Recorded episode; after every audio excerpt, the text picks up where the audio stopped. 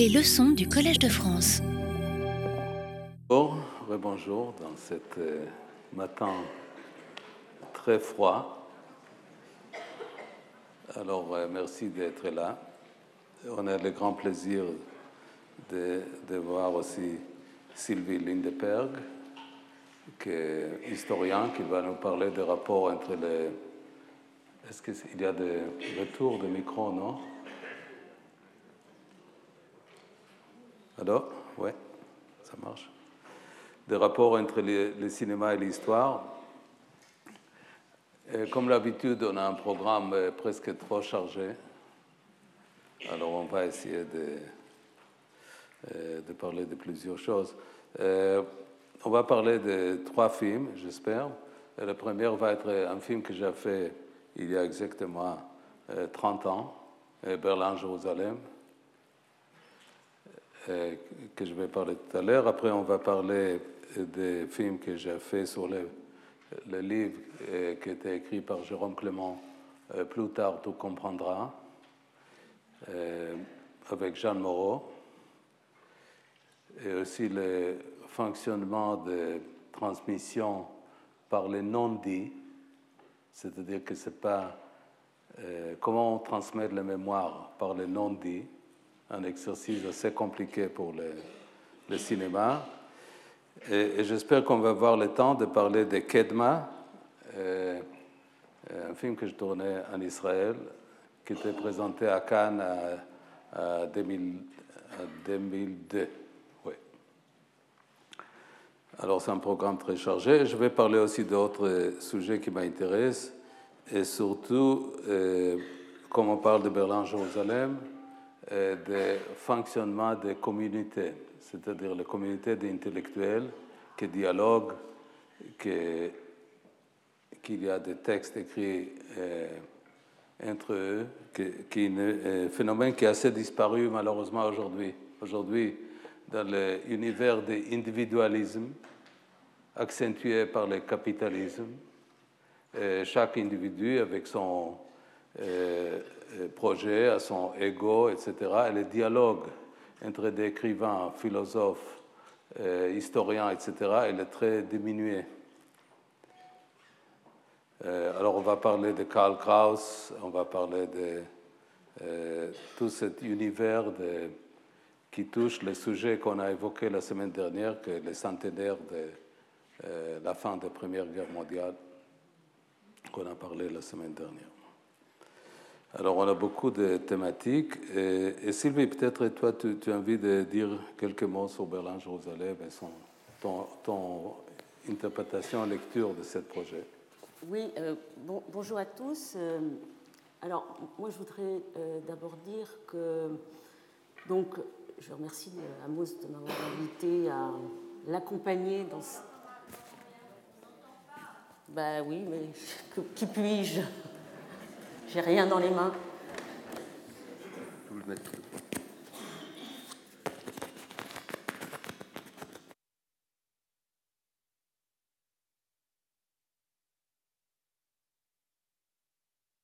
Est-ce que vous m'entendez désormais? Voilà. Donc, euh, Amos m'a invité à l'accompagner pour cette leçon consacré aux relations entre cinéma et histoire et j'ai accepté avec plaisir, bien que je ne sois spécialiste ni de l'œuvre euh, d'Amos Gitaï, ni euh, de l'histoire du, Moyen-Orient, mais finalement, euh, au fond, parce que l'œuvre, les films d'Amos Gitaï, j'ai envie de dire, intéressent l'historienne que je suis à, différents titres. D'abord parce que, à mes yeux, Amos Gitaï notamment dans son œuvre documentaire, euh, met en place euh, une démarche qui est assez proche de la micro-histoire, qui m'est euh, chère. Je la résumerai brièvement. C'est au fond de partir d'un petit objet bien circonstancié, porteur de sens, et puis de le déplacer dans le temps et dans l'espace en jouant des jeux d'échelle, en variant aussi les focales. Et c'est ces petits objets, une maison, une boîte d'ananas, qui lui permet comme ça euh, de, euh, d'écrire la, géométrie du conflit israélo-palestinien, ou bien encore précisément ce, cette perversion du capitalisme transnational. Et d'une certaine manière, la démarche d'Amos Gitaï, particulièrement dans le documentaire, et on va passer ensuite à la fiction, euh, répond finalement au vœu de Walter Benjamin quand il dit qu'il faut euh, partir d'un petit objet singulier euh, pour essayer d'éclairer ce qu'il appelle le cristal de l'événement total. Et d'une certaine manière, c'est aussi ce que fait à mes yeux le cinéma d'Amos Gitaï. Le deuxième point, et j'espère qu'on aura le temps d'en reparler, c'est que le cinéma d'Amos engage de manière très profonde la question du temps alors à la fois la question de l'articulation euh, entre le passé, le présent et euh, le futur euh, qu'Amos conjugue de manière très originale, et puis aussi évidemment toute la question de la durée, la durée du temps historique, hein, sédimenté, mais aussi la durée du temps cinématographique à travers l'usage de ces plans séquences, mais également la manière de déployer euh, ces œuvres en série. Je trouve qu'un film, par exemple, comme euh, House, c'est vraiment une série qui expose un lieu dans le temps et qui, à son tour, est une sorte de lieu de mémoire portatif du, conflit israélo-palestinien. Donc voilà ce qui m'intéressait, notamment dans le cinéma de Gitaï quand il m'a contacté. Et puis, ensuite, nous avons dialogué. Amos a choisi m'a demandé qu'on parle de son film Kedma, et euh, j'ai eu l'occasion comme ça d'appréhender la démarche de Amos Gitaï qui, euh, et on va retrouver ça peut-être si on a le temps de parler de Kedma, puisqu'on était aussi là pour parler de Kedma, de, de, construire et de déconstruire et d'avancer un petit peu comme ça, en effaçant les, les, les étapes intermédiaires. Donc, euh, j'espère qu'on parlera de Kedma, puisqu'on avait choisi de parler de Kedma. Et euh, pour Berlin-Jérusalem, euh, je, ne sais pas quel, extrait tu as choisi, donc il est difficile de, l'introduire. mais c'est un film, en tout cas, que je trouve fascinant parce qu'il il croise comme ça des, des trajectoires, hein, trajectoires de la poétesse expressionniste allemande Else Lasker-Schuller, et euh, de cette juive russe euh, Mania, ça y est, voilà, qui a, fondé les premiers kibbutz. Et tout le film est construit, et j'espère qu'on va le voir dans cet extrait-là, finalement, entre la confrontation de deux espaces, hein, l'espace de Berlin, la ville, ses cafés enfumés, mais aussi cette, je dirais, toute cette esthétique euh, expressionniste, euh, et puis euh, au contraire hein, la force des paysages presque architecturés par la lumière pour le, pour le versant donc consacré à la Palestine jusqu'au moment où finalement ces deux trajectoires se rencontrent avec la, je dirais presque la projection de ce personnage encore porteur de l'esthétique de Berlin, la poétesse qui arrive à Jérusalem. Donc c'est cet extrait que tu vas montrer, c'est non? Euh, je, vais vous raconter tout. Puisque je vais le découvrir avec vous. parce qu'effectivement, je vais partager avec vous comment je prépare, prépare les conférences. C'est-à-dire, j'ai des... D'ailleurs, ce n'est pas très loin de la façon que je prépare le film. Et les gens comme Jérôme, qui ici connaît un peu mon méthode, c'est-à-dire, j'ai des idées, je simule des idées avant, mais après, il faut que je promène avec cette idée dans le sens un peu talmudiste, et je fais réinterprétation de l'idée initiale. Alors, euh, je, ramasse des, bouts de papier sur les textes de Karl Kraus, euh, le dernier jour de l'humanité, euh, The Last Days of Mankind, qui, qui touche la même époque d'Elsa Lasker-Schiller. Et finalement, j'ai envie, de partager mes réflexions avec vous de façon organique, c'est-à-dire j'ai ce n'est pas une euh, euh, chose préméditée, précise et lecture des textes que je préparais, mais ça, ça, ça travaille. C'est vrai que ça, fait euh, Alain Schnapp qu'il va faire avec moi dans des semaines de discussions sur la mythologie et le cinéma. Et, il est adorable parce qu'on dialogue depuis déjà plus qu'un moment. Ils comprennent un peu qu'il y a des modifications, je fais toujours un hommage à notre André Breton et son texte sur les manifestes sur le surréalisme, c'est-à-dire l'élément de hasard aussi, le raconte hasardeux dans les préparations. Alors, c'est, pas, c'est vrai que ce n'est pas une méthode académique et classique, mais moi, je trouve que ça communique euh, mieux avec cette présentation.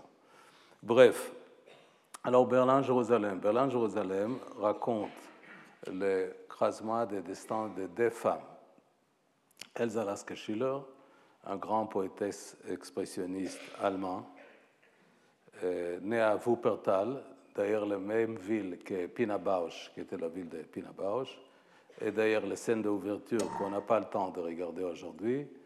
C'est Pina Bausch qui m'a fait, fait, le grand plaisir de faire la chorégraphie de la scène d'ouverture de Berlin-Jérusalem, qui est une sorte de promenade entre des séries de tableaux vivants de George Grotz, le pilier de la société, que vous pouvez voir dans les Neue Galerie à Berlin, dans lequel George Grotz présente les paramètres principaux de la société allemande avant la montée de Hitler au pouvoir, mais déjà il simule le rapport entre les nazis, les militaires, les banquiers et l'Église. Tout est, Pina Bausch. Et avec ce groupe de danseurs, elle a fait une chorégraphie de série de tableaux vivants euh, de Berlin-Jérusalem qui était filmé par euh, Henri Alcan. comme vous savez, Henri Alcan, c'était le, euh, directeur de photos qui a travaillé avec, qui a fait La Belle et la Bête, qu'il a fait avec René Clément, il a fait les batailles des rails, il a travaillé avec Lossi, Messier Klein, il a travaillé avec Wim Wenders, Les ailes de désir. Il m'a fait le grand plaisir d'être le chef de, euh, chef de photo, le directeur de photo, avec lequel j'ai fait mes quatre premiers films de fiction. Avec Alain Schnapp, on va parler des premiers euh, films de fiction, Esther, sur l'épisode biblique, qui été aussi tourné par Henri Alcan. Alors, autour de ma carrière, comme je n'ai jamais fait une heure d'école de cinéma, j'ai appris des gens géniaux comme Henri Alcan, ou Pina Bausch, ou, Lisa Kreutzer, ou des autres, pour euh, que j'apprenne. Et j'ai appris beaucoup de choses des gens qui travaillaient euh, dans mes films. Et alors j'ai devenu euh, cinéaste d'une façon organique, presque d'une façon que nous, on crée ce dialogue. bref, alors Berlin-Jérusalem, Elsa Lasker-Schiller, le, film fait un croisement entre des événements qui passent à Berlin et des événements qui passent en Palestine. Euh, Mania Vilbushevich Shohat, la femme qui a créé le kibbutz en 1905, euh, à côté du lac de Tiberia, et qui était radicale socialiste euh, à la Russie, qui a fait même attentat sur le ministre intérieur des Arts elle part en Palestine et elle crée le premier kibbutzim. Le premier kibbutzim, c'était un groupe de 5 euh, à 7 personnes, de majorité femmes. Et je vais faire un petit, avec la permission de Sylvie, un petit euh, pause historique, c'est-à-dire euh, la première immigration euh, contemporaine en Palestine, en Israël, fait en 1880 après les vagues de pogroms qui a tous les Russies et, l'Europe de l'Est en 1880. Et, cette euh, immigration installe par l'aide d'Edmond de Rothschild dans des séries de sites, mais ils ne sont pas encore un projet social. Alors les ouvriers, ils sont euh, palestiniens. La deuxième grande vague d'immigration, qui commence en 1905, après une euh, autre vague de pogroms, et aussi l'échec des premières révolutions russes en 1905. Et d'ailleurs, c'est l'immigration de mes grands-parents maternels. Ils sont venus, c'est les juifs socialistes qui immigraient en 1905. Ils sont arrivés en Palestine, mais l'immigration des juifs de 1880, la première vague d'immigration, refuse d'employer les juifs des socialistes, parce qu'il dit le problème, si on va les employer, il va syndicaliser l'ouvrier. Alors, la première vague d'immigration juive de 1880 emploie strictement des ouvriers arabes non syndicalisés, non unionized. Et la deuxième vague d'immigration, de celle-là de 1905, ils sont au chômage. Il y a la famine, il y a les maladies, ils ne trouvent pas de travail. Alors l'émergence des idées de kibbutz arrive des nécessités. Ce n'est pas un projet strictement idéologique. C'est-à-dire, ils décident d'auto-employer. Alors cette petite communauté, à côté des lacs de Galilée, avec laquelle il y a le deuxième personnage que malheureusement on ne va pas voir cet extrait aujourd'hui, elle crée le premier kibbutz et le premier kibbutz a réussi. Ils ont été productifs. C'est-à-dire il est produit de surplus, comme on dit le, le terme marxiste. Le surplus Merci. Alors, même pour le vie économique, ça marche. Et depuis, il y a ce euh, projet de kibbutz qui a aussi créé des égalités hommes-femmes que plus tard il va créer aussi, qui va décider que les, les enfants ils doivent être élevés dans une maison à part pour que les femmes ne vont pas avoir strictement le rôle traditionnel de faire la cuisine et produire des enfants, mais qui vont être des temps beaucoup plus libres. Cette idée, qui est pour moi l'idée la plus créative qui a été créée par Israël, c'est le kibbutz. C'est de grande invention sociale parce que ce n'est pas un kolkhoz, ce n'est pas. Euh, c'est volontaire, on peut quitter le kibbutz. Il n'y a pas le comité central qui va nous obliger de, cultiver la terre. Alors, Mania Shochat, dans ce film-là, en Jérusalem, elle crée le kibbutz. Alors, le film construit une histoire croisée qu'avec Henri Alcan et Nourita Vive, qui a fait le operating, on a tourné à, le Berlin historique et les l'évolution du kibbutz, etc. Et le film va terminer par un plan qu'on ne va pas voir aujourd'hui parce qu'il est très long, un, grand plan séquence qui va arriver jusqu'au jour d'aujourd'hui, jusqu'au jour de, que le film est filmé. Et toutes les scènes qui étaient, euh, qu'on a vues, images et son avant, ils vont exister strictement par les sonorités superimposées sur un plan de Jérusalem d'aujourd'hui. Euh, alors, c'était un début de cette recherche que j'ai fait il y a 30 ans. Le film était présenté en compétition au Festival de Venise en 1989. Et, depuis, euh, cette histoire de comment euh, on peut présenter l'histoire. C'est-à-dire, je trouve que le cinéma, il fait beaucoup de mal souvent aux, conceptions historiques. La semaine prochaine, on va parler aussi des rapports littérature et cinéma, parce que souvent, il a une, un apport descriptif, illustratif d'histoire. Il n'engage pas d'interpréter l'histoire. Et, pour ne pas faire l'introduction euh, trop longue, je vous propose vraiment euh, de lire le texte de Georgi Lucas, un théoréticien marxiste qui a, écrit un très bel texte, un texte très important sur les représentations d'histoire dans les, dans, les, les textes littéraires, dans les nouvelles. C'est-à-dire que pour lui, les nouvelles ne doivent jamais avoir un rapport illustratif, didactique aux histoires, mais doit aller aux paramètres profonds euh, d'histoire et essayer de. Euh, c'est-à-dire, il refuse la littérature naturaliste, mais il veut la euh, littérature réaliste. Et cette distinction qui est très opposée à toutes les démarches intellectuelles positivistes, mais plutôt dans les, dans les traditions hegeliennes et, et, après, effectivement, Frankfurt School, etc., est, très intéressant chez George Lucas. Alors, je suis, on peut dire que le travail que j'ai fait dans le cinéma, il est plutôt attaché à, cette démarche-là, comment on représente un événement historique. Et là, je vais vous montrer un petit extrait de ce film Berlin-Jérusalem qui, qui, touche les, questions, l'événement de burning of the books par les nazis.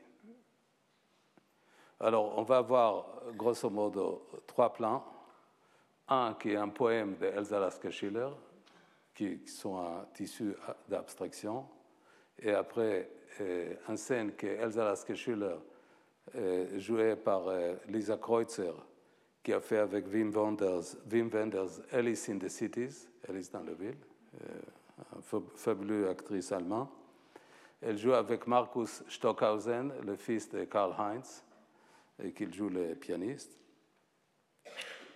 Et aussi, il faut dire un dernier mot qu'on va, on va parler aussi la semaine prochaine, c'est-à-dire que le film fait le rapport entre deux langues, la langue allemande et la langue hébreu. Ces deux langues, avec toutes les tensions, tout le contexte historique de cette tension entre les deux langues, il le présente comme une sorte de euh, dialogue musical linguistique. Alors on va voir le premier extrait.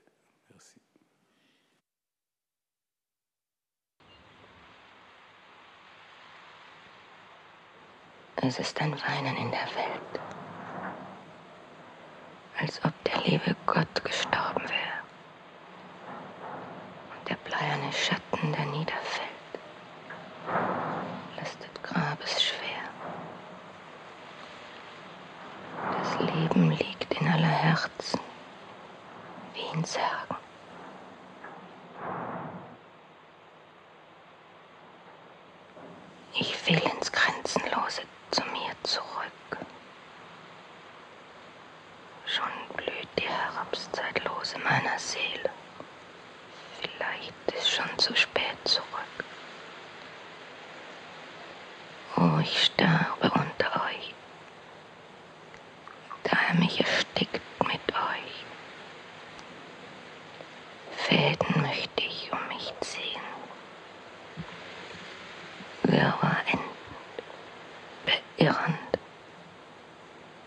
völlig verwirrend.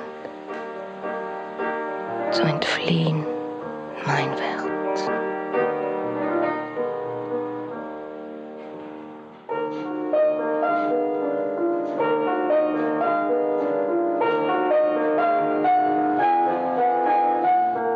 Satan streift durch die Straßen und die Engel sind in Ferien.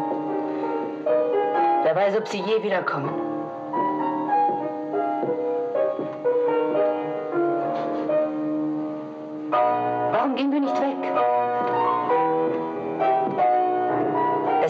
Ende der Welt.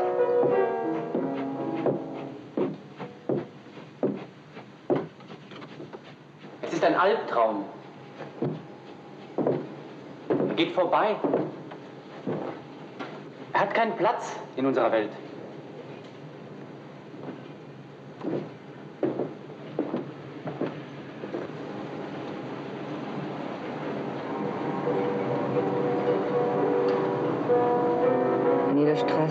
Warten auf mich hundert Schlechte.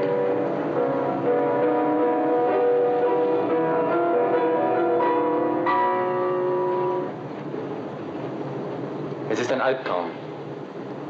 Wir dürfen nicht glauben, dass er wahr ist. Wir müssen unsere Menschlichkeit bewahren, inmitten des Grauens. Vielleicht sind wir die letzten Wächter der Anständigkeit in diesem heruntergekommenen Land. Wir müssen als Zeugen bleiben.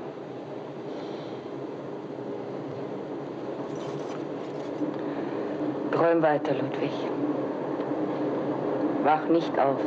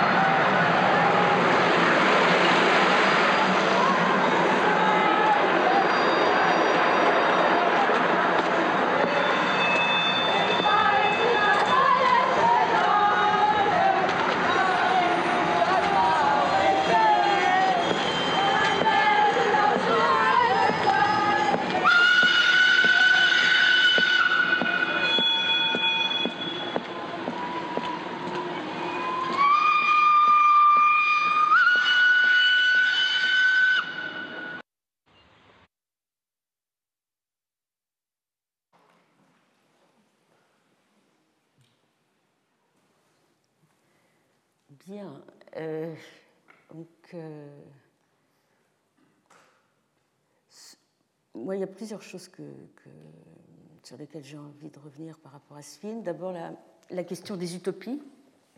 Hein, du côté de la poétesse, euh, il y a cette utopie artistique, hein, cette ville de Jérusalem fantasmée, et par ailleurs, son rapport au fond à une langue qu'elle ne connaît pas mais qu'elle intègre dans ses poèmes, comme Mindfolk par exemple, hein, cette manière d'embabeler la langue. Euh, et de l'autre côté, une utopie, on ne va pas le voir, hein, je pense que tu n'as pas choisi d'autres extraits, mais d'une utopie qui est plutôt une, utopie euh, sociale, politique. Euh, l'autre élément, c'est évidemment, et là, il aurait fallu avoir deux, deux, séquences pour pouvoir mesurer hein, vraiment le travail le travail remarquable de, construction de ces deux espaces, hein, la Palestine et puis euh, Berlin, avec deux chefs opérateurs. Ça me fait un peu penser aussi au travail de, de René pour Hiroshima, mon amour, où chaque, opérateur travaille avec, euh, sans connaître ce que fait l'autre, avec une pellicule qui lui est propre.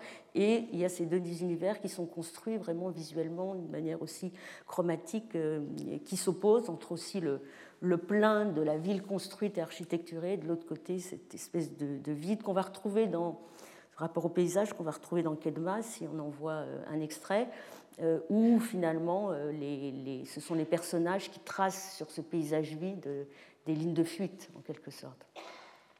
Donc ça, c'est cette, opposition qui va à un moment, ces lignes qui vont se croiser au moment où le personnage de, de Else va arriver euh, à Jaffa, on a un plan qui est absolument magnifique, qui est euh, une sorte de traversée de, l'obscurité et qui nous emmène jusqu'au port de Jaffa, avec toute une série d'effets de rimes, d'enjambements, à la fois du son et de l'image. Et tout à l'heure, tu parlais de la dernière séquence. Euh, alors c'est dommage qu'on ne puisse pas la voir parce que c'est vraiment une séquence que je trouve absolument fascinante. Si vous étiez là à la leçon inaugurale, vous avez vu le, le livre d'Amos, euh, et, on a vraiment une, un immense plan, enfin, un très long plan séquence qui, en général, un plan séquence nous, nous, confronte à une sorte de bloc de, de temps et d'espace insécable. Et là, au contraire, dans l'espace le, de, ce, de ce plan séquence, on va suivre le personnage de Elze qui va euh, traverser Jérusalem et au fur et à mesure euh, qu'elle traverse, euh, on change d'époque et on traverse 50 ans d'histoire. C'est vraiment un, un, plan absolument fascinant et dans lequel reviennent des sons qui sont d'abord effectivement des dialogues, des musiques qu'on a entendues au préalable dans le film, mais également on, va progressivement entendre les sons de la radio qui évoquent euh, la première intifada qui a été euh, déclenchée euh, peu avant le tournage du film. Et ça me fait revenir à ce que je disais tout à l'heure sur cette articulation singulière des temps. Et on voit aussi dans ce, dans ce plan, finalement, ça me fait penser à ce que dit Chris Marker dans l'ambassade, euh, le, temps, ce n'est pas une question, nécessairement une question de distance, c'est le passage d'une frontière. Et là, on voit la ville euh, et des vestiges qui renvoient au conflit de 1967, et puis euh, progressivement arriver dans l'arrière-plan, puisque Amos Gita joue sur, les, sons, mais aussi beaucoup sur les arrière-plans. Euh, des, voitures et tout d'un coup on bascule dans, le temps présent. Et c'est tout ce travail-là, hein, ces glissements, ces déplacements, que je trouve très fascinants dans, ce film. Non, mais c'est vrai que c'était très bien. Le problème que Berlin-Jérusalem, dans quelque façon, c'est un peu difficile de parler des choses que vous n'avez pas vues. Il faut les montrer alors. oui, peut-être un jour. Euh, parce que c'est un film qu'il faut voir la totalité, c'est-à-dire le film est, divisé à deux parties, c'est-à-dire il y a des scènes comme celle-là, ou celle des scènes de kibbutz. Ça, c'est la première partie qui fait 90% du film, et après il y a les dix dernières minutes qui ramassent toute cette information. Mais si je vous montre de façon isolée les derniers plans, je crois que vous ne pouvez pas apprécier les, les fragments que vous avez déjà vus, images et sons ensemble strictement avec des expériences sonores qui répètent. Et, d'ailleurs, vis-à-vis, Sylvie, les choses que tu as dit, c'est-à-dire, il y a Nourit Aviv, elle a fait le operating de tous les films. Henri Alcan, il a fait les lumières de Berlin. Et, on était avec Henri Alcan, on a travaillé comme on va parler d'Esther, sur des références picturales. Alors, euh, sur les lumières qui étaient appliquées pour euh, les scènes, par exemple, celui-là d'Elsa Lasker-Schiller, c'est les lumières plutôt expressionnistes. Les lumières expressionnistes, il est linéaire. C'est-à-dire, il y a toujours l'aspect textuel qui, évoqué Sylvie, le textuel, histoire, des couches de mythologie littéraire, et après, il y a toujours le rapport aux formes. Et c'est ça qu'on a parlé plusieurs fois, c'est-à-dire le rapport entre la forme et les narratives, les formes et l'histoire. Et il faut que les narratives restent jamais didactiques, mais il faut qu'ils nous disent quand même quelque chose, quelque chose très complexe. Alors, les références iconographiques des scènes de Berlin, ils sont des peintures expressionnistes, des peintures et des photographies, de, par exemple, de Feininger, qui était, la semaine dernière, on a parlé de Bauhaus. Feininger était un grand photographe peintre au Bauhaus qui, était, qui, travaillait avec, beaucoup avec cette euh, lumière expressionniste. Et les scènes de Mania Shochat, ils sont plutôt social realism, le réalisme socialiste, c'est-à-dire c'est un autre type de lumière. Et, et, le film est fait dialogue alors de deux langues, hébreu et allemand, de deux modes iconographiques, et il faut dire aussi que pour mettre les choses encore plus complexes, la beauté des poésies d'Elsa Lasker-Schiller. Elsa Lasker-Schiller écrit ses poèmes dans les cafés berlinois, mais elle a appelé les collections de poèmes Hebräische Balladen, des ballades hébraïques. Et malgré que son attachement aux, langues hébraïques, c'était euh, sonore, c'est-à-dire elle ne connaît pas la langue. Elle a adoré les, les mythologies de David, elle a imaginé dans le café euh, fumé de Berlin cette sorte de, paysage de la Palestine, de Jérusalem, de tous les personnages bibliques. C'est une sorte de fantasme, une sorte de, euh, déjà d'immigration des cerveaux, d'immigration de, imaginaire qu'elle a transposée sur cette ville, qui à la fin de sa vie, par des circonstances historiques, elle part. D'ailleurs, après cette scène-là, que, le livre d'Elsa Lasker-Schiller était brûlé par les nazis. C'était un des écrivains qui était, ce livre était brûlé. Et je vous conseille chaleureusement de lire la poésie d'Elsa Lasker-Schiller. C'est un très, très grand poète. Malheureusement, il n'y a pas très bien, pas, beaucoup de ses poèmes traduits en, français. Il y a beaucoup plus en anglais. Les gens qui, entre vous qui parlent allemand, euh, je vous conseille. Et, je peux vous dire au titre personnel que moi, j'avais un mémoire assez hostile à la langue allemande à cause des histoires familiales, mais avec les, Lisa Kreutzer et la façon qu'elle a exprimé la langue allemande, j'ai compris la beauté, de cette langue aussi. Alors il y a toujours un aspect de découvert. Et pour, finir avec euh, Berlin-Jérusalem, euh, alors je, je, vous conseille de lire le texte de Karl Kraus euh, les derniers jours, de, The Last Days of Mankind, les derniers jours de l'humanité, qui est une euh, construction assez énorme de vision de délire sur la fin de l'humanité. aussi le très bel texte de Karl Kraus sur Rosa Luxembourg, euh, parce que Rosa Luxembourg, dans les, lettres qu'elle écrit depuis les prisons bavarois, elle décrit, elle est torturée, et après elle va, être assassinée. tout de suite, en 1919, j'étais dans un des canaux de Berlin. Mais, Rosa Luxembourg, d'ailleurs le contemporain d'Elsa Lasker-Schüller, décrit dans son lettre depuis la prison que Karl Kraus a saisi cette lettre.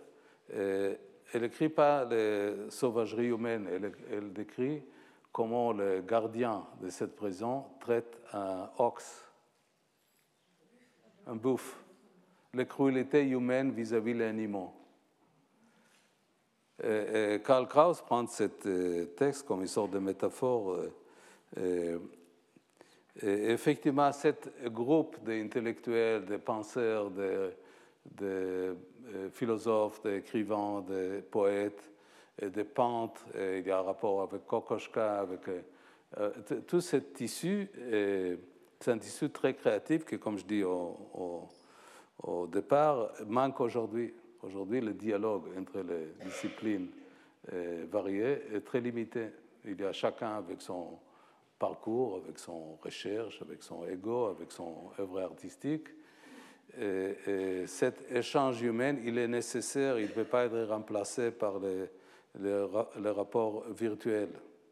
Et, les choses que je sais de mon époque de Berkeley, ce n'était pas strictement dans les, les, conférences de Paul Feyerabend ou des dernières de Frankfurt School, mais c'était aussi des cafés de Berkeley avec des poètes, espagnols qui m'ont conseillé, il faut lire ce livre-là.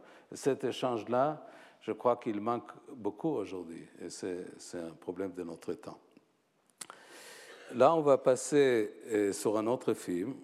C'est un film que Jérôme Clément, euh, qu'il a écrit le livre euh, Plus tard, tu comprendras.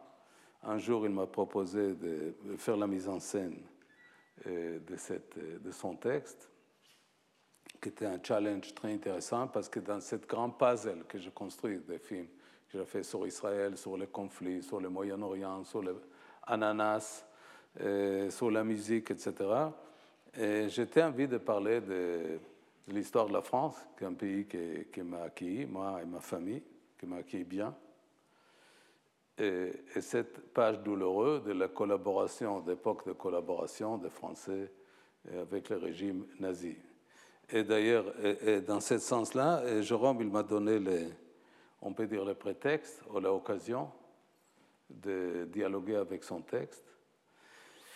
Et comme on va parler aussi la semaine prochaine, le dialogue n'était pas évident parce que Jérôme, il a écrit des livres euh, sur euh, les lettres qu'on va voir tout à l'heure, les lettres que son père a écrites à la préfecture en 1941 une attestation disant Moi, monsieur, euh, je ne connais pas le nom de votre père, Jérôme. Yves, Yves Clément, arien baptisé, marié avec ma femme, Revon, Gornik, juif. Alors, ce n'est pas la grande Deuxième Guerre mondiale avec les chars, avec les euh, avec les... C'est le père avec la mère.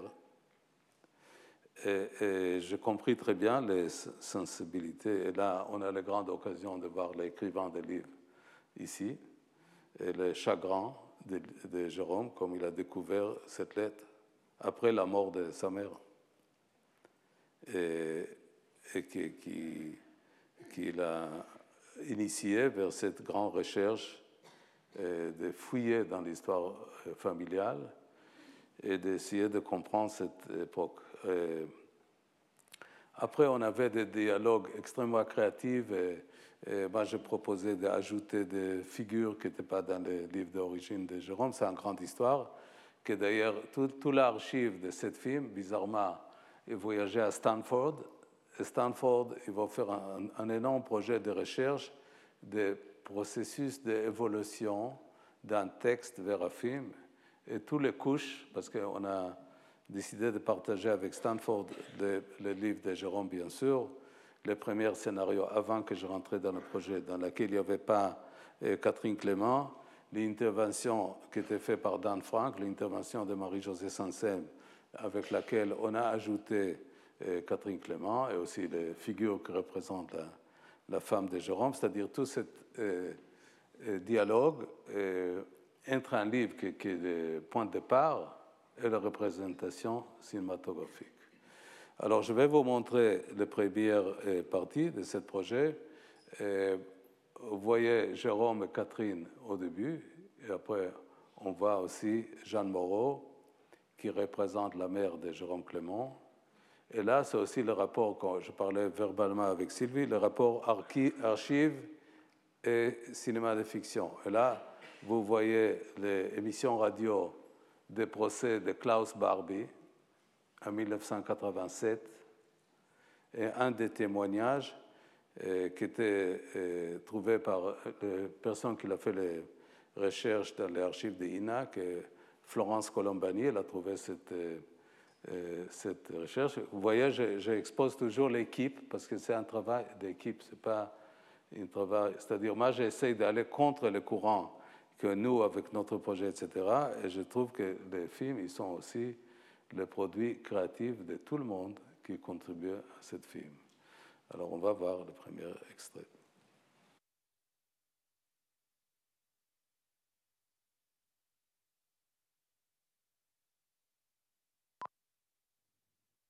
Mm-hmm.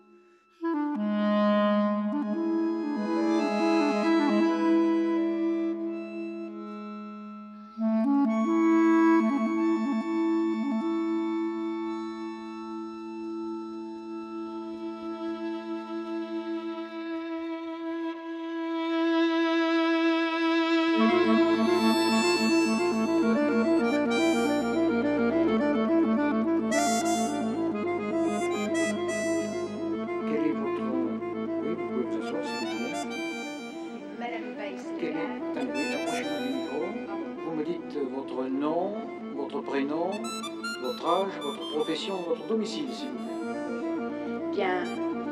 À l'époque, j'étais Léa Katz, maintenant je suis Madame Léa Weiss, née le 1er mai 1926. Profession, j'étais artisane et maintenant je suis à la retraite. J'habite Lyon. Est-ce que vous connaissiez l'accusé Claude Darby avant les faits qui lui sont reprochés? Non, maître. Vous n'avez avec lui aucun lien de parenté ou d'alliance Ni avec les partis civils non, Monsieur le Président. Alors, Madame, vous allez vous lever, vous jurez de parler sans haine et sans crainte, de dire toute la vérité et rien que la vérité. Vous levez la main droite et dites Je le jure. Merci, Madame. Asseyez-vous. Alors, faites votre déposition, Madame, nous vous écoutons. Je vais euh, commencer je vais commencer par le début. Monsieur l'huissier, s'il vous plaît, approchez le micro du témoin. De la- Je vais peut-être là. Bien. Monsieur le Président, j'habitais dans un garni 122 avenue Thiers à Villeurbanne à l'époque. Donc il y avait des contrôles d'identité souvent. Euh, on est venu nous contrôler les papiers la veille et j'ai entendu que la police qui est venue simplement contrôler nos papiers allait contrôler le lendemain Presqu'est-il site où il y avait pas mal de réfugiés israélites. Donc le lendemain matin, je me suis dit, il vaut mieux avertir les gens qui s'y trouvent pour qu'ils s'éparpillent, pour ne pas se faire prendre. À ce moment-là, j'avais Monsieur Kaplan qui habitait à côté de chez nous, donc c'était rabbin.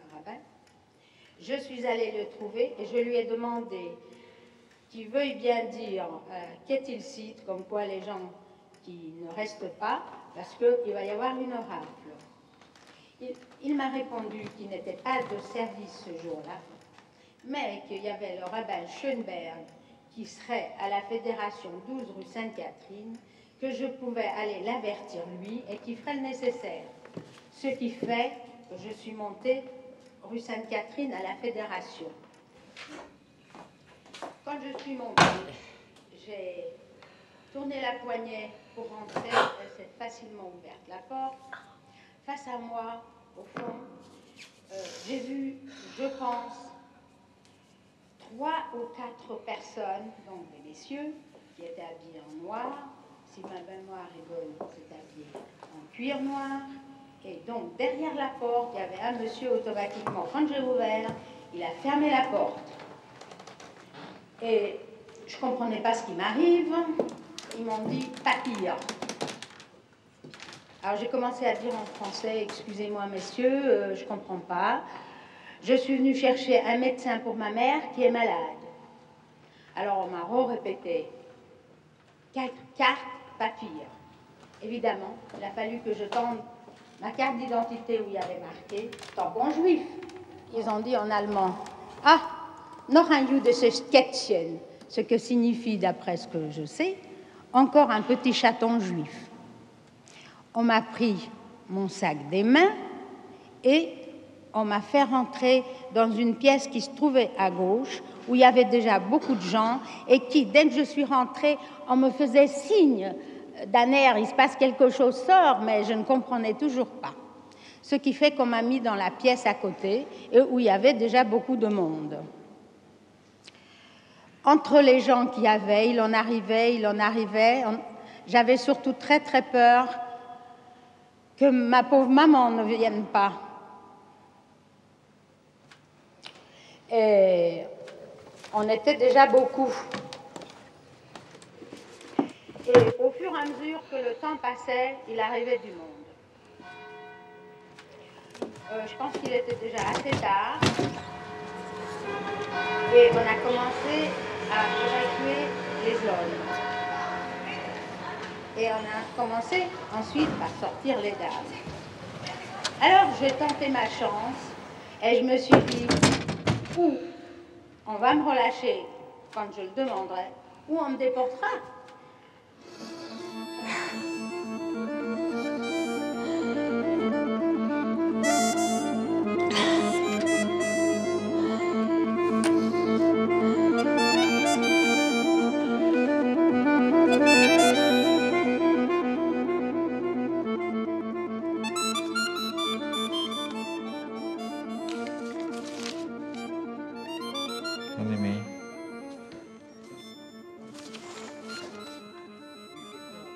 Sous le joug de ses parents. Voilà. On m'a dit, j'espère que cette fois-ci, tu le recevras gentiment, ce monsieur Veil. Car tu vois bien que c'est un homme brave et respecté, qui se rend chaque jour à la synagogue, qui est très pieux et charitable, un bon parti. Quelle barbe.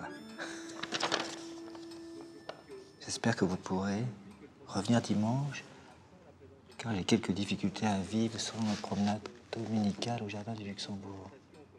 Vous me manquez terriblement. Raymond. Et de 8, huitième audience du procès Barbie devant la cour d'assises du Rhône. Aujourd'hui, l'un des épisodes les plus dramatiques de l'histoire de la capitale de la résistance, la rafle de la rue Sainte-Catherine, le 9 février 1943. Lyon, 20 mai 1987. Nouvelle journée du procès de Klaus Barbie. Maître, je, je vais euh, C'est commencer. vous qui écoutez la radio? Oui. Commencer peux mettre un peu plus fort Oui, allez-y. Monsieur l'huissier, s'il vous plaît, approchez le micro du témoin. De la... Ça vous intéresse Comme ça. Bien. Monsieur le Président, j'habitais dans un garni 122 avenue Thiers à Villeurbanne à l'époque. Donc, il y a des, des contrôles Ok, d'identité. donc ils s'aiment. Euh, Ils est s'aiment contre leur famille. Et ils réussissent. Ils réussissent et ils se marient. Vous voyez la photo? Voilà. Voilà. Ils se marient en grande pompe. D'un côté les Bastiens, les Français. De l'autre les Juifs russes, les Corniques. Papa, maman, son père, sa mère, ses sœurs. Voilà. Lui, je sais pas qui c'est, lui. Donc il se marie. Donc ça, c'est 1937. Il se marie. D'un côté les Bastiens, de l'autre les Gorniques. On a donné ça en 1913, naturalisé en 1925. Ça, c'est 1925. Les affaires marchent bien. On a une belle voiture, on fait des pique-niques. Maman est en pharmacie. Rencontre mon père, se marie et donne naissance à Tania. Voilà, ça c'est 1939. Tania, baptisée, bien sûr. Ça c'est Tania. Cornique, photo. Ça, ça va. Ensuite. Ensuite, les ennuis commencent. 1941. Voilà. Le Conseil des ministres, décrétons et regardez comme juif celui ou celle appartenant ou non à une confession quelconque qui est issue d'au moins trois grands-parents de race juive. La pharmacie, donc elle peut garder la pharmacie, mais son père, Alors, j'ai commencé à dire en français, excusez-moi, un administrateur de l'Union, Je suis venue chercher un médecin pour ma mère qui est malade.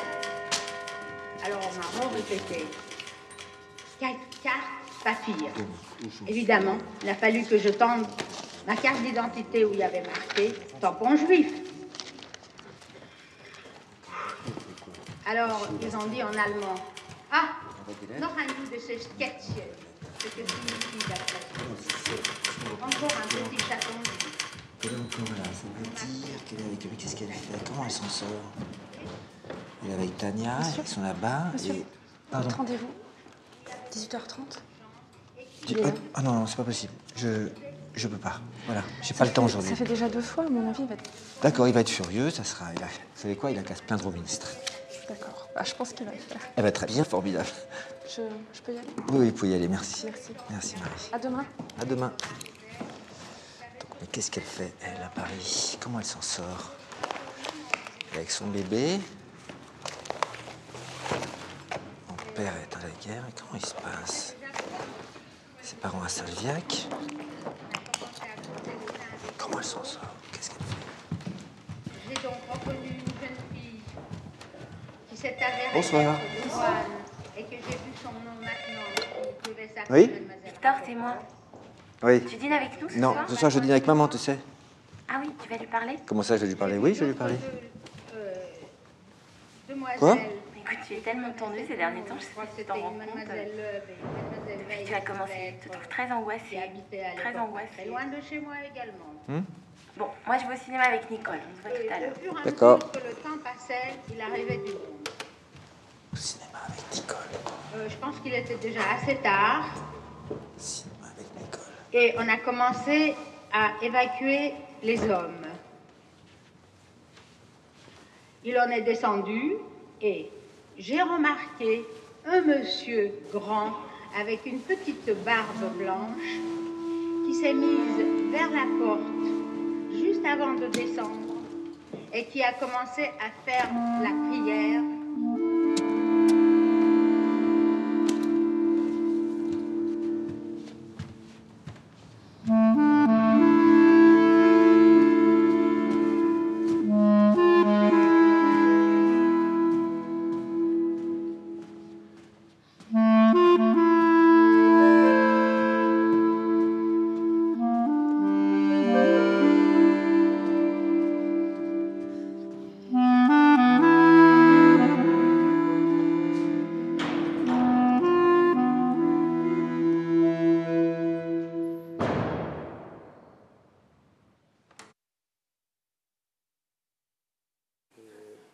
je restais un peu longue pour vous montrer, c'est-à-dire, euh,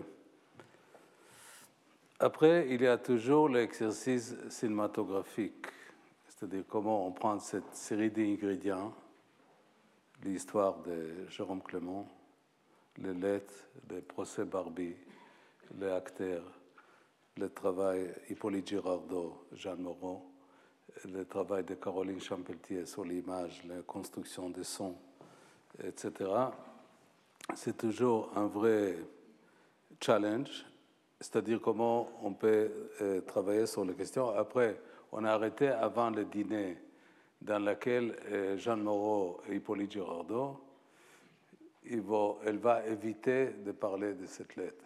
Elle, refuse de parler à son fils de cette lettre. Lui, il, va essayer de la confronter, mais elle ne veut pas parler de cette lettre. Euh, de cette lettre. C'est-à-dire comment la transmission d'événements historiques, et la chose que je dis au, début, est faite par les non-dits. Et d'ailleurs, euh, comme j'ai connu dans les gens de ma famille, la famille de Rivka, des, des, gens qui passaient les camps, en sortant de camp, ils ont été envie de dire rien du tout. C'est-à-dire il y a en principe des façon de transmettre les choses pour l'autre génération. Un, c'est d'être autocratique, hiérarchique. On dit à la prochaine génération, il faut que vous sachiez cette histoire-là, voilà tous les, éléments, etc. Et l'autre, qui est un peu plus sophistiqué, mais il n'y a pas d'assurance que la transmission va être effective, on laisse des séries de traces, c'est-à-dire comme chose qu'on a vue la, semaine dernière. mon père il a laissé des, bouts de papier, des photos, euh, peut-être son euh, euh, procès chez les nazis, mais il m'a jamais dit qu'il faut que je sache, il faut que j'apprenne. Et là, c'est up to you, c'est un choix, passer aux prochaines générations. Est-ce qu'on veut prendre cette série de traces, on essaie de composer cette vase, cette, dans sorte d'archéologie intellectuel de recomposer l'événement ou non, on dit, bon, euh, c'est passé, etc. Alors Jérôme Clément, il a pris cette série de morceaux de vase, il a dit qu'il va faire un texte. Et, en plus, on avait dans les préparations de films des, questions extrêmement intéressantes parce que il y a des fois qu'on était d'accord ou pas d'accord, mais c'était un grand amitié, et c'est un grand amitié, et de grand respect. Euh, parce que, par exemple, euh, les, grands-parents de Jérôme, ses grands-parents maternels, cachaient dans un petit village dans les Lot.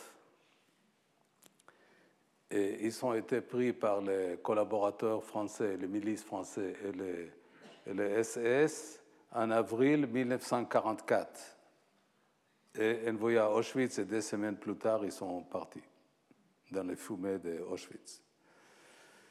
Alors Jérôme, il a beaucoup insisté que je vais faire avec lui le voyage pour retrouver ce petit hôtel de Lot, de ce village de Lot. je crois Salviac. Et moi, je lui ai dit, écoute, Jérôme, même dans les jours d'aujourd'hui, d'aller à Lot, à Salviac, même les RER, les, les TGV et l'autoroute ne marchent pas très bien. Pourquoi on doit aller à ce village? On a beaucoup de choses à faire. Il a dit, non, non, Amos, j'invite que tu vas aller avec moi à ce village. Alors, on a fait. Et il avait raison. Pourquoi?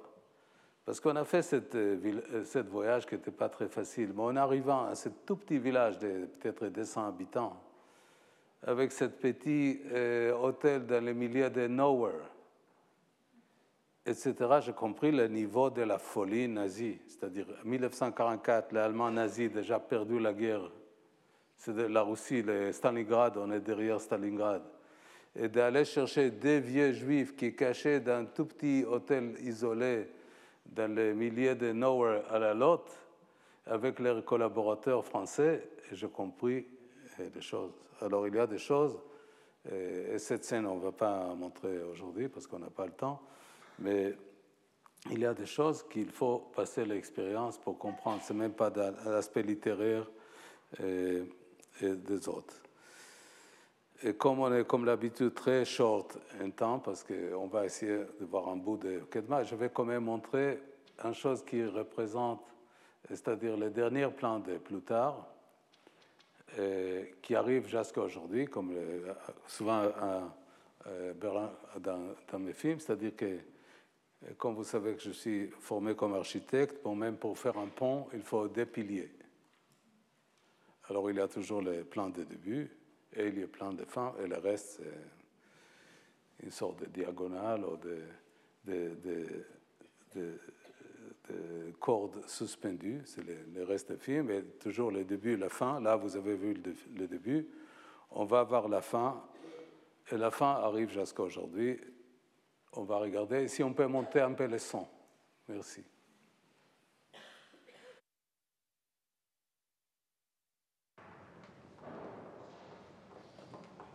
Monsieur Bastien, je suis tout à fait désolée de ne pas vous recevoir comme je l'aurais souhaité. On a dû nous déplacer notre bureau ce matin, mais nous serons tranquilles. Voilà, je suis votre rapporteur et j'ai besoin de compléter votre dossier avant de l'envoyer à la commission plénière. Euh, vous permettez que je vous rappelle le cadre dans lequel s'inscrit cette procédure Oui. Alors, vous savez qu'aucun président de la République n'a euh, accepté la responsabilité de l'État français dans la déportation des Juifs. Et donc, euh, qui a changé, c'est en fait le, Oui, ce qui a changé, c'était euh, en la situation donc a changé en 1995 avec le discours de Jacques Chirac euh, pour l'anniversaire de la rafle du Veldiv. Et donc, qui dit responsabilité dit forcément indemnisation. Et c'est pour cette raison que la commission a été créée en 1999. Mes grands-parents sont partis de, de, Paris juste avant la rafle du Veldiv. Oui, je sais, et malheureusement, ils n'ont pas pu s'échapper par la suite. Donc il était très important de, réparer les fautes commises par Vichy et par ses fonctionnaires. Alors 24 000 dossiers ont déjà été examinés. Alors je sais, une réparation matérielle, c'est très peu de choses en regard de ce qui s'est passé dans les familles, mais, mais c'est essentiel symboliquement que ce soit fait. Euh, voilà, c'est très important et c'est pour cette raison que nous vous avons demandé de venir ici aujourd'hui. Voilà, je vais être obligée de rentrer dans des détails pour le calcul de votre indemnisation et étant entendu que mon rapport sera envoyé plus tard à la commission qui décidera, après vous avoir entendu, si vous le souhaitez, bien entendu. Voilà, j'ai, d'après les documents fournis, j'ai enquêté en France et en Allemagne pour déterminer la nature et l'étendue des spoliations dont ont été victimes vos grands-parents. J'ai établi un, un dossier que voici. Voilà. Si vous voulez bien, nous allons commencer par le plus facile, le fonds de commerce. Alors j'ai réuni la comptabilité des trois dernières années, mmh, incluant l'année 1940, dernière année de l'exercice réel de l'activité de votre grand-père. Alors bien sûr, vous me direz qu'en 1940, l'activité du magasin était très réduite, euh, et vous aurez raison. Hein. Il y avait euh, bon, des difficultés d'approvisionnement, il y avait beaucoup moins de clients, et puis surtout, le magasin était tenu par un juif, euh, donc il était boycotté. Le magasin a été cédé à un fournisseur de votre grand-père pour une somme de 60 000 francs. Oui, enfin, cette somme ridicule, c'était le calcul du commissariat aux questions juives. Oui, je, partirai du chiffre d'affaires réel, donc de 5 millions. Hein, je le préciserai. Vous êtes d'accord? Très bien. Je ferai donc une proposition pour le magasin qui tiendra compte de tous ces éléments, mais il faudra aussi comptabiliser la rue de Paradis vous pouvez me dire euh, combien de pièces avait cet appartement? Euh, Oui, bien sûr. Cet appartement avait six pièces. Très bien. Et savez-vous ce qu'est devenu le mobilier? Bon, il y a de fortes chances que tout cela ait été pris. Hmm. L'immeuble est-il en pierre de taille? Oui, il date de 1905. Très bien. Ce sera facile à calculer, mais je le ferai plus tard. Oui, alors nous utilisons des forfaits auxquels euh, la commission est obligée de recourir, un faute de mieux, parce que c'est très difficile parfois d'estimer les biens spoliés, surtout, vous imaginez, 60 ans après. Hmm. Bon, nous avons donc vu le commerce et les propriétés immobilières. Il faudra préciser aussi s'il y avait des bijoux. Oui, qui eux aussi sont indemnisés, hein, pas de problème. Nous n'avons absolument aucun document concernant les bijoux. Si. Ah ben oui. Les archives allemandes nous ont envoyé photocopie de la saisie des effets personnels de votre grand-père lors de son arrivée à Drancy. Voilà. Et il avait un peu d'argent sur lui. J'ai là le récépissé qui date du 11 avril 1944. Voilà, il, il indique le dépôt par Monsieur Gornick-Georges, donc d'une somme de 5 000 francs, d'un bracelet massif en or, d'une mhm. chevalière en or, et d'un... Oui,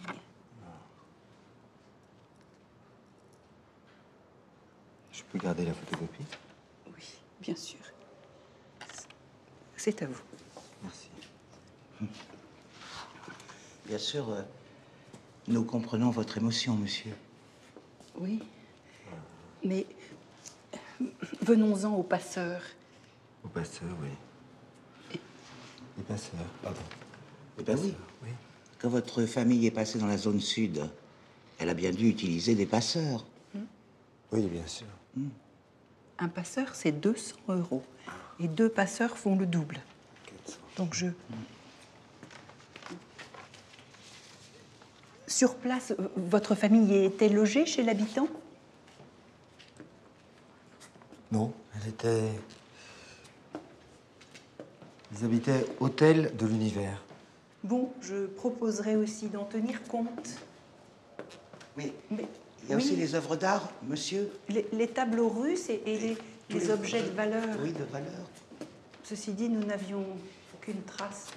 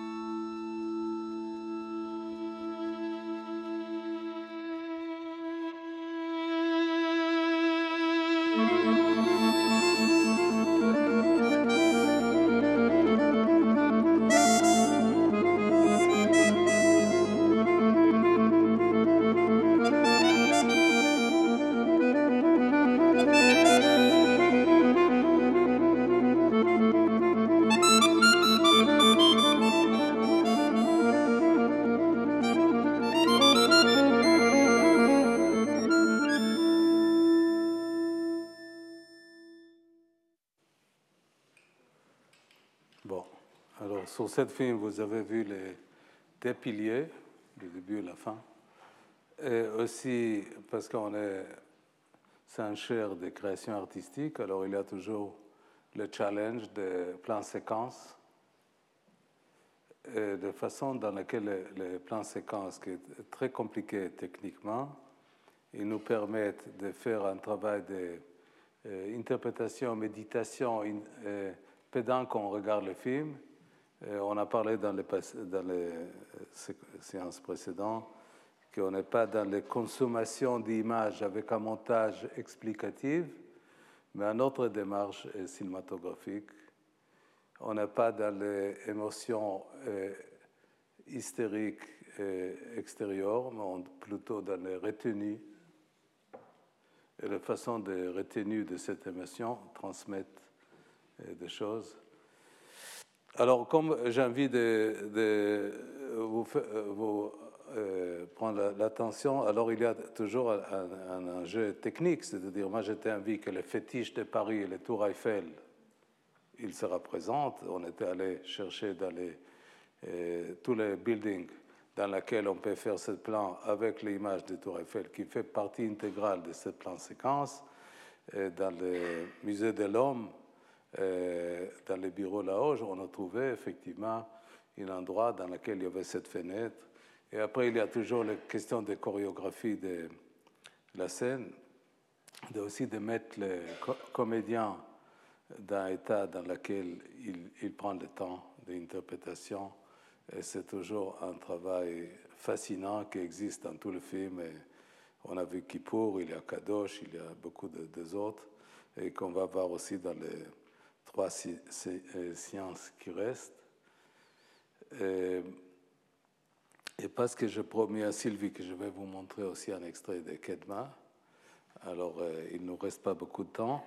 Et on, va, on va passer sur euh, un extrait. Si, tu permets, euh, Amos, moi je n'ai pas vu ce film, donc je, juste je relève le, le gant de l'impromptu, mais au moins sur la première séquence, bon, d'abord je, je trouve très intéressant, la manière dont toujours dans tes films tu entres dans le film. Je t'ai invité ici, comme ça tu peux voir mes films. Oui, voilà.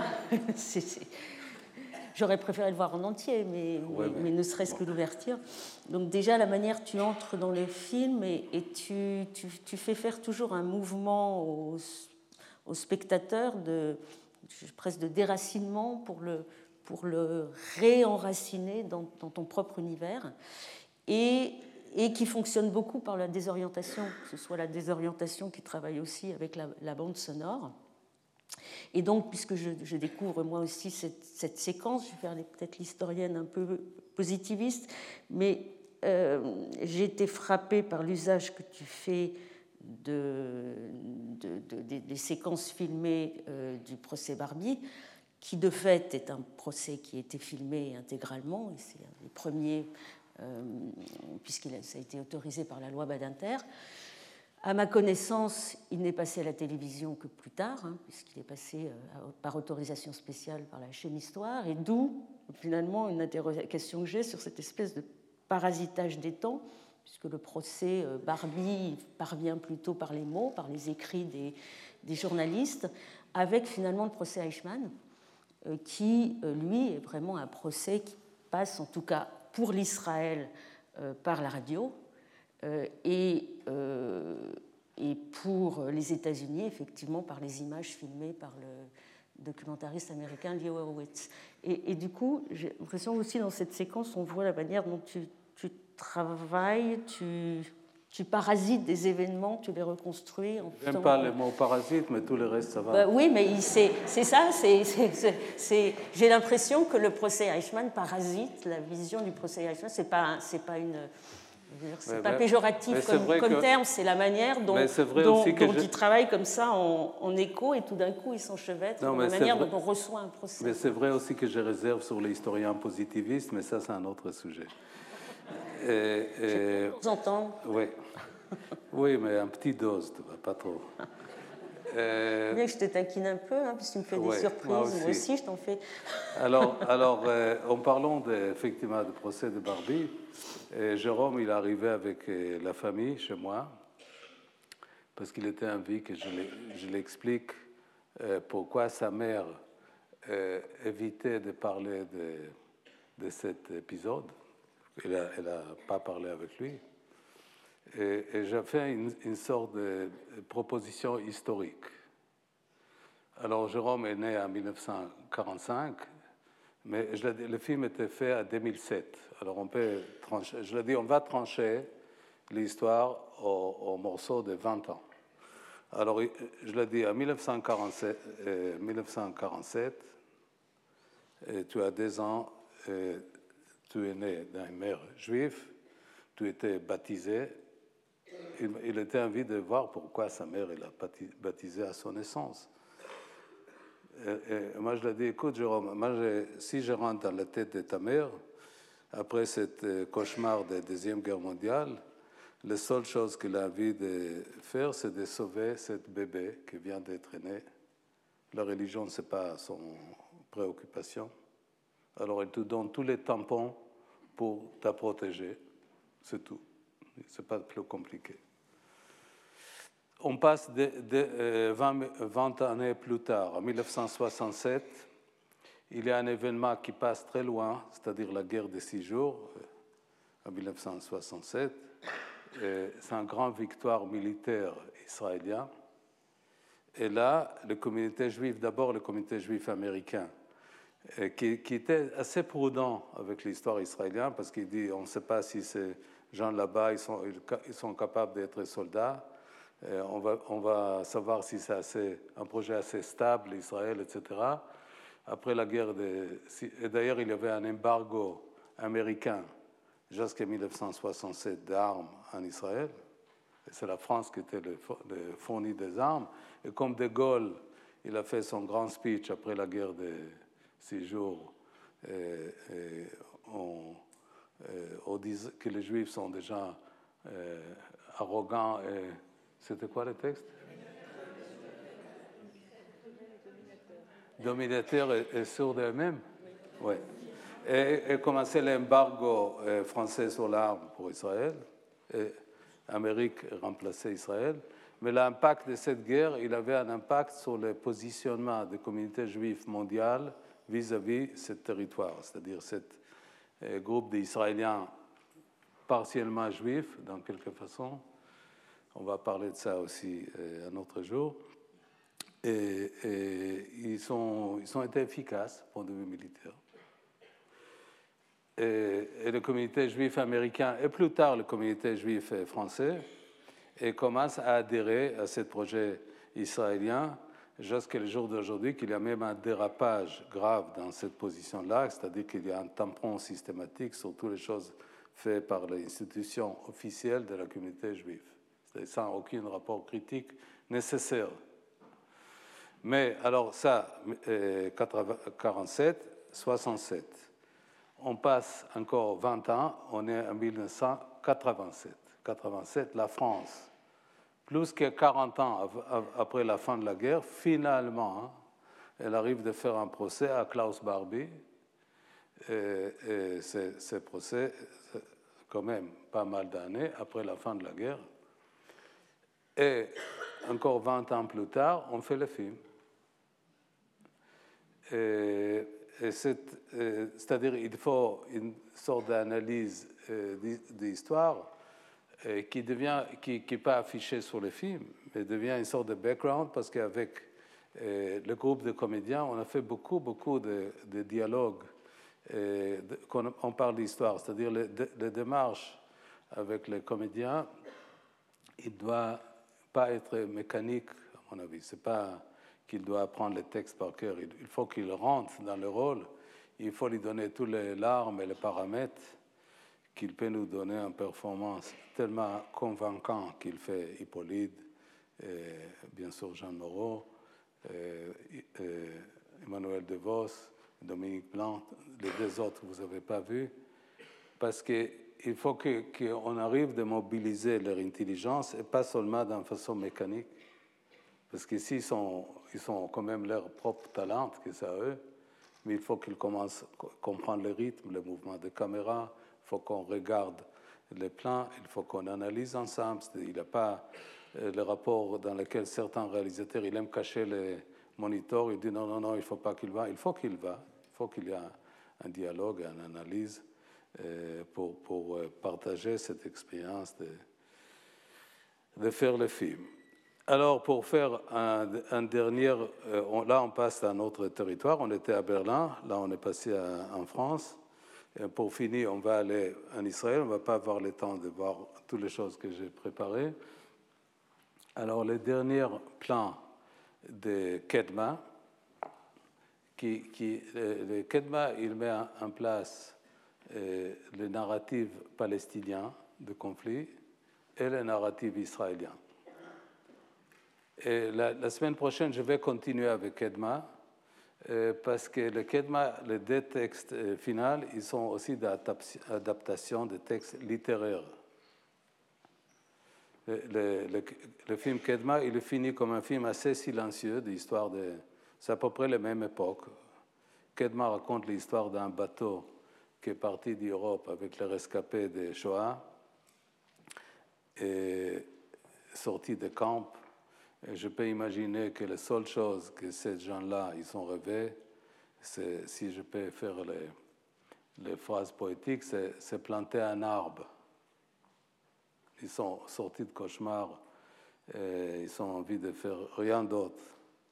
Mais dans les circonstances d'histoire qu'on a vu aussi, comme je parlais de Kippour, c'est-à-dire que l'individu, souvent, il est haché par les grandes euh, forces historiques un grand partie de ce groupe de rescapés qui arrive sur ce bateau très fragile, parce qu'en euh, fin de 1947-48, euh, Jérusalem est sur un siège, siège par les légions arabes, c'est-à-dire Lawrence d'Arabie passe, comme les Britanniques retraitent la Palestine il passe les grandes citadelles militaires qui contrôlent l'axe routier aux légions arabes, formées par les Britanniques, et, les rescapés qui arrivent sur le bateau qui s'appelle Kedma. Ils sont envoyés sur les batailles pour ouvrir la route à Jérusalem. Et il y a encore beaucoup de victimes, c'est-à-dire les gens qui sortent des, plus grands cauchemars, ils sont réenvoyés sur cette cauchemar de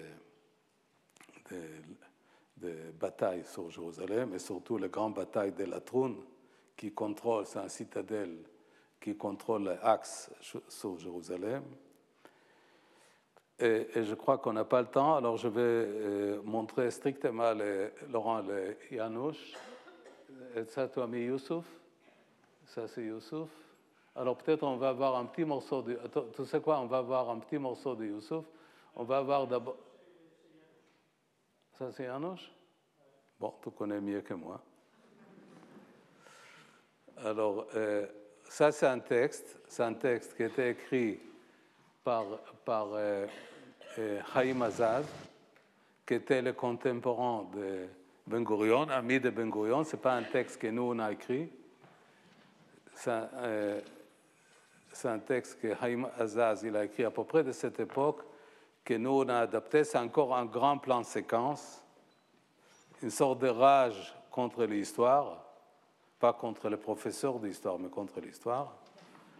Et, et, Janusz euh, fait ce texte euh, très, très impressionnant. Aussi, c'est le travail de cet acteur euh, magnifique, un acteur de théâtre yiddish à Tel Aviv, qui est né à Ukraine. On va voir ce plan.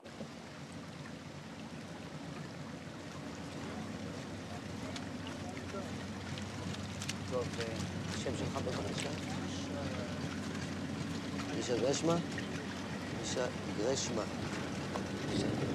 תעמיס אותו, אחר כך תעביר אותו לרכב פצועים.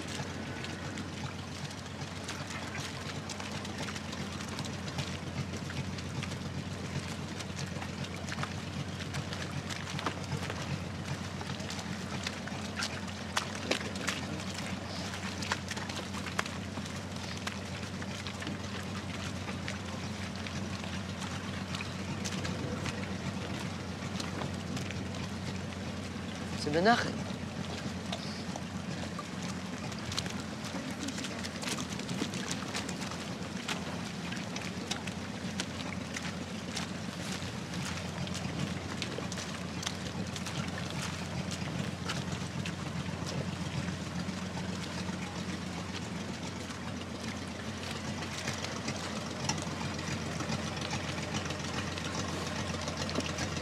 שם בבקשה. סולם. שולם. שולם מה? שולם פיטרסון.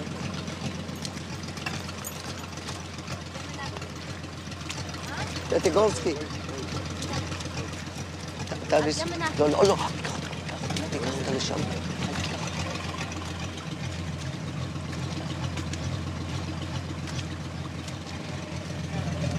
שם בבקשה. איך? ظهرك على سيكون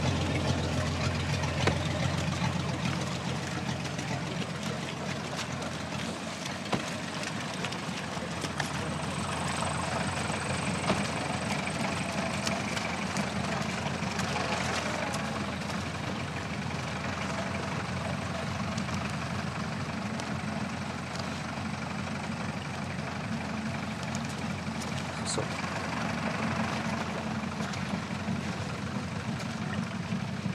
also.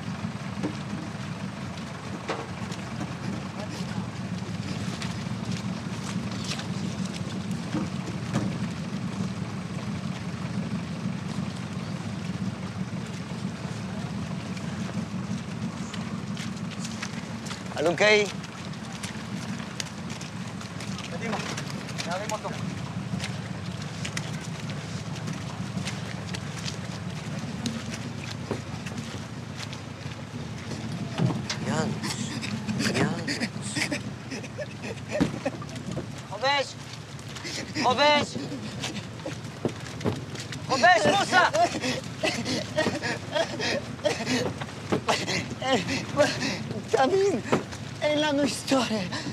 היסטוריה. אני לא יודע איך אומרים בעברית, אבל זאת המשמעות של זה. את ההיסטוריה שלנו, הגויים עשו אותה למעננו. אבל אנחנו לא רצינו להיות ככה. לא היינו עושים ככה. זה הם שהכריחו אותנו להיות בלי שנרצה. אז בגלל זה אני אומר לכם שאני נגד. היא, לא קיימת עבורי. אני לא מכיר בה. אתם לא, לא יכולים לתאר לעצמכם עד, כ- עד כמה אני נגד, עד כמה אני זורק אותה! תנסו לחשוב, מה, מה מוצאים בה? מה, מה הדיכוי, השמצה, הרדיפה הקדושה מעונה, הקרבה וקורבנות, זה משעמם! אין לזה שום עניין! אין, אין גבורה או פעולה, אין גיבורים הכובשים, רק קבו- קבוצת מסכנים, רדופים ובוכים שכל הזמן מתחננים על חייהם.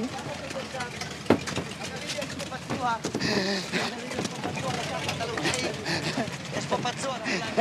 אני הייתי אוסר על ילדינו את לימוד ההיסטוריה. הייתי. אתה מבין?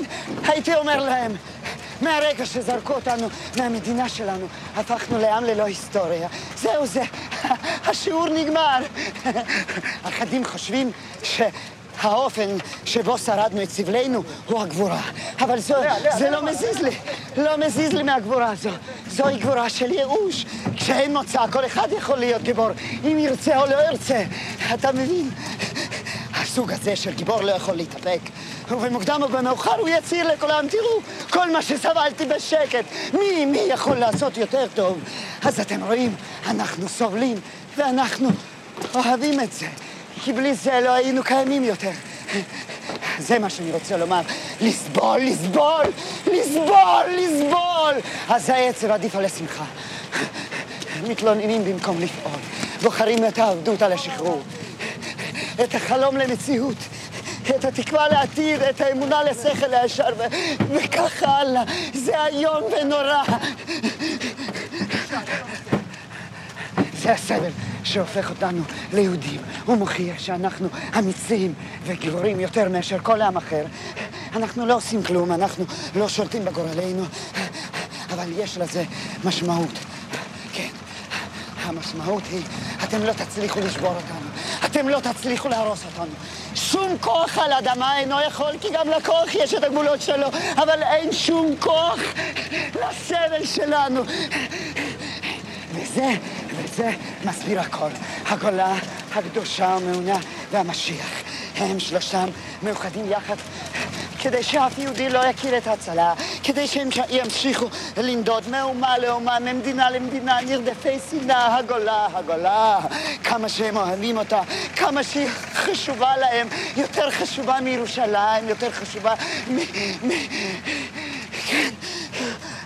הגולה זאת הפירמידה, עם הקדושה המעונה בבסיס והמשיח בפסגה.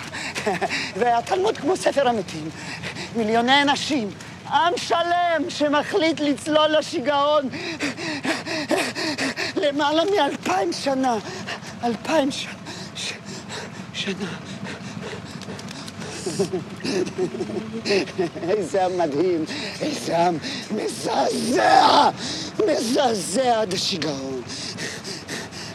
וכל הטירוף הזה מכוון, כן, האמונה במשיח. מיתוס פשוט, אבל בלי המיתוס הזה הכל היה שונה. הם היו נכנסים לפלסטינה או למקום אחר, זה לא משנה, והם הם היו מוכרחים לחשוב על התוכניות לעתיד שלהם כדי לגמור עם הסיוט הזה.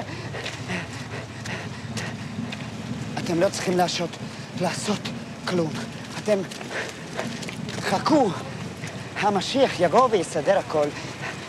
אפילו אסור לעשות שום דבר, כלום. מה זאת אומרת? להישאר בגולה לנצח עד שמישהו בשמיים יחליט לבוא ולהציל אותנו? אני... אני חושב שמדינת ישראל אינה יהודית יותר. כבר עכשיו ועוד יותר בעתיד, הזמן יגיד לנו. זהו. הכל אבוד. נגמר. תעלה למשאית, תעלה. כן. משנים את השמות שלכם. קדימה, קדימה. תעלה, מוסה, תעלה, תעלה,